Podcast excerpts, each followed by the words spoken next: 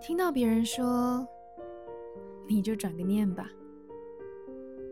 转念到底算不算一种自我欺骗？像是注入一个原本不属于自己的信念，然后不断的自我催眠。改变想法本来就不容易，的确是一个漫长的过程。与其说是在骗自己，其实是种自我对话的练习。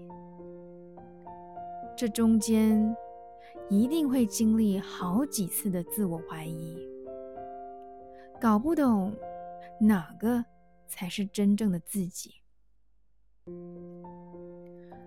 不要害怕，每个人都是正向跟悲观的混合体，偶尔能够正向的思考，却也会不时被悲观袭击，最终都是为了找到那个可以在面对现实人生的时候，能够过得比较舒服。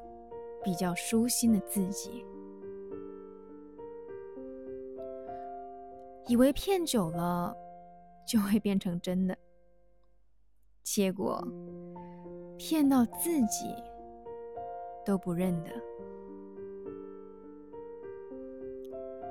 嗨，你好，我是苗苗，用声音传递纯粹。